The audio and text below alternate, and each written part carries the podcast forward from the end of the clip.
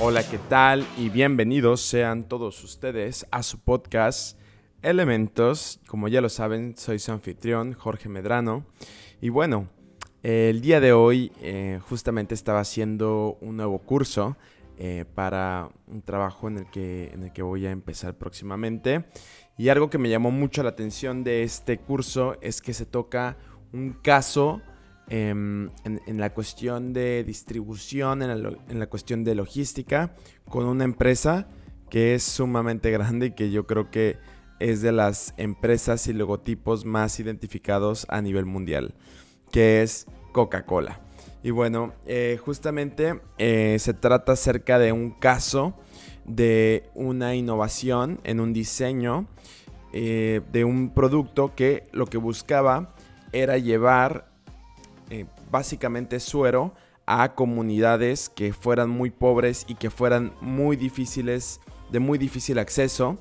y que se llevaran estos sueros a través de los, eh, las famosas rejas que les llamamos en México, en donde se ponen eh, las Coca-Colas, aprovechando los espacios vacíos que existían entre las botellas de Coca-Cola, ¿no? Entonces, esto nos habla de una iniciativa que se llamó Coca Life, que fue lanzada en el 2008, si no me equivoco, y básicamente se lanza bajo la premisa de que eh, hay una frase que, incluso si ustedes googlean Coca Life la van a encontrar, perdón, la van a encontrar sumamente eh, fácilmente. Y es que parece que Coca-Cola llega a todas partes en los países en desarrollo, pero los medicamentos que salvan vidas no. Y bueno, por muy triste que parezca, es la realidad de las cosas. ¿Cuántas veces incluso eh, yo, por ejemplo, que tengo familia en Oaxaca, en México, en zonas eh, incluso que son bastante alejadas de la ciudad. Realmente a veces no, no llega ni la electricidad, pero muchas veces sí puedes conseguir una Coca-Cola a una distancia bastante, bastante cercana de donde tú vives, ¿no? Y es impresionante el sistema de distribución de Coca-Cola. Entonces, eh, la persona que empezó con esta iniciativa se llama Simon Berry y él diseñó eh, una especie de contenedor que se ponía, como lo mencioné, entre las botellas y que permitiría que con una alianza estratégica con Coca-Cola ellos pudieran llevar estos sueros a las comunidades pobres a un muy muy muy bajo precio y pudieran evitar la muerte de niños que morían especialmente por diarrea en países, eh, bueno, específicamente en Zambia.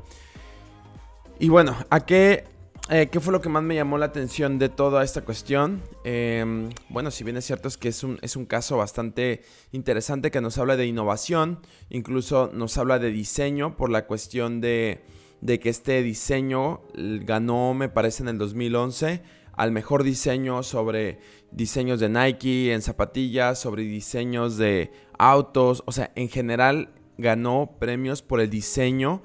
utilizado para este contenedor. Sin embargo, de manera triste lo que más llama la atención en este caso en específico es que Coca-Cola, al menos en África, en Zambia, decidió al final no colaborar con esta eh, iniciativa, esta organización, debido, eh, bueno, realmente eh, parece ser que no es muy claro por qué no decidieron no, no cooperar, pero bueno, dentro de sus razones seguramente debe de ser porque Em, simplemente a lo mejor no sé si los afectaría o simplemente no se quieren involucrar. La verdad es que es, cuesta mucho trabajo entender por qué una iniciativa que planteó desde un inicio el evitar muertes de niños con, por, por diarrea en países eh, en desarrollo o países pobres, eh, cómo es que una marca no se niega ¿no? A colaborar con esto. Y acá lo más interesante y, lo que quiero contrastar es que eh, al final, eh, muchas veces en México lo que escuchamos en la televisión, en los medios, es destapa la felicidad con Coca-Cola, ¿no? Que por lo que hacía una investigación, esta publicidad, eh, me parece, en inglés me parece que es Open to Happiness o Open the Happiness, fue lanzada en el 2009 y esto me parece simplemente como es, cinismo, es en, un nivel tan extremo eh, eh, en el que realmente en países que, no, que son igual en vías de desarrollo, pero no tan de, de, una pobreza no tan extrema tal vez como lo puede ser en África, nos promocionan cosas como Destapa la felicidad y Coca-Cola es familia y Coca-Cola es felicidad, pero como en otros lugares realmente estas mismas empresas eh, pues simplemente no les importa y simplemente ven por sus intereses.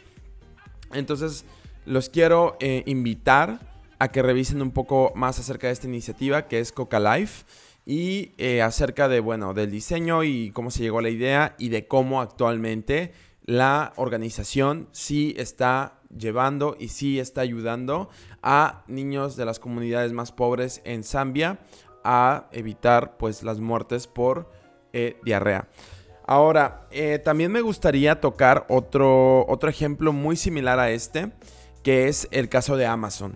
En el caso de Amazon, digo, todos creo que, o la mayoría de nosotros, eh, si estás escuchando el podcast, muy probablemente tienes acceso a Internet y has tenido acceso a comprar algo por Internet, probablemente, o conoces al menos a alguien que lo haya hecho. Y aquí lo que pasa, igual les voy a dejar la fuente de este video. Hace unos días vi un, a un youtuber que es un poco famoso, que se llama eh, Diego Saúl, eh, Reina, que radica en Canadá al parecer, y que hacía justamente un reportaje acerca de cómo eh, se revenden en Canadá muchos de los productos que se retornan a Amazon por X o por Y razón, porque no le gustó el comprador, porque no le quedó de la talla, porque no le no era lo que esperaba. No, al final esos productos se, se regresan y como muchas veces es tan difícil volver a clasificar todos estos productos, lo que es más fácil para esta empresa es simplemente triturarlos y deshacerse de ellos. O sea, realmente a Amazon le sale más barato eh, el triturar todos estos productos que volverlos a clasificar y volverlos a poner en venta o, regresárselos en la gran mayoría de los casos a sus manufactureros, ¿no? Es un poco de lo que habla este video. Y realmente, eh, yéndonos ahora al logo o al eslogan, de, Amazon me interesó saber, ok, bueno, Coca-Cola me dice que destape la felicidad con ellos, pero al mismo tiempo no quiere ayudar a salvar vidas en África. Vamos a ver qué es lo que nos dice Amazon. Amazon dice, eh, bueno, que al menos su visión es ser la empresa más centrada en el cliente del mundo para construir un lugar donde las personas puedan buscar y descubrir cualquier cosa que deseen comprar en línea. Entonces, en ese aspecto, al menos Amazon no está siendo tan eh, descarado, ¿no? En, en realmente este, en decir que nos está vendiendo felicidad. Sin embargo, lo que sí no se nos comenta muchas veces es en el precio que viene detrás de toda esta, pues esta, eh, esta venta masiva de productos, ¿no? Que al final, y es un poco a lo que recae eh, Diego Saúl, es a que al final todos realmente pagamos el precio. El precio de que tengan una una mayor generación de utilidades es a través, pues muchas veces de la contaminación, de la creación de productos que no se van a vender y pues simplemente, eh, pues sí, del desperdicio de, muchos recursos naturales, ¿no? Realmente aquí, este, a lo que quiero llegar con este episodio es un poco acerca de cómo, eh, de analizar un poco qué es lo que realmente eh, nos están vendiendo muchas de las empresas que consumimos. No, solamente, no es nada personal en contra de Coca-Cola o, Amazon, sino realmente analizar, ¿no? Realmente qué, qué es lo que dicen las empresas que hacen, como Facebook también, que dice que conecta personas, pero lo que realmente está haciendo es vender nuestra información, porque nosotros si no pagamos es porque no somos los, los clientes, sino somos pues el producto, ¿no? Que se comercializa dentro de la red social. Entonces, es analizar un poco realmente qué papel jugamos, qué papel dicen que juegan las marcas y qué papel realmente desarrollan ya en la práctica, ¿no? Esto, esto creo que es interesante porque al final yo creo que algo que se mencionaba en tanto en el video de Diego Saúl como en el video de Coca Life era que muchas veces, bueno, en el de Coca Life específicamente, muchas veces decían que para hacer evidentes los problemas de los países en desarrollo, estos problemas se tienen que hacer evidentes en los países desarrollados, para que los países desarrollados puedan ejercer presión y estas grandes empresas multinacionales puedan o quieran hacer algo en los países que, en los que pueden realmente hacer un cambio, ¿no? Y justamente también Diego Saúl, en alguna parte de su video, eh, analiza también que esto, o sea, si fuera por Amazon,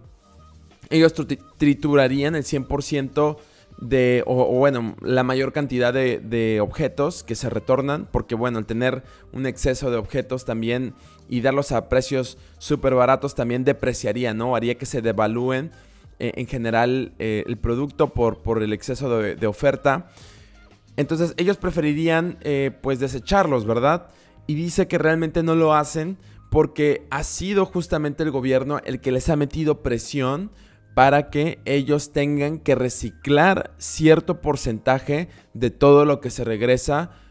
por parte de los consumidores de Amazon. Entonces, bueno, hay un poco la reflexión del día, del día de hoy. Espero que les haya gustado el episodio y espero que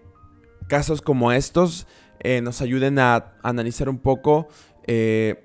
pues sí, cuál es el papel que las grandes empresas nos dicen que juegan, cuál es el papel real que están jugando en la sociedad y cómo nosotros, al ser más conscientes de ello, podemos realmente hacer algo para, pues para que todo funcione mejor y para que pues tengamos pues un futuro eh, como especie, yo creo, en el planeta Tierra. Y pues bueno, eso es todo por el día de hoy. Espero que les haya gustado y un saludo. Hasta luego. Chao, chao.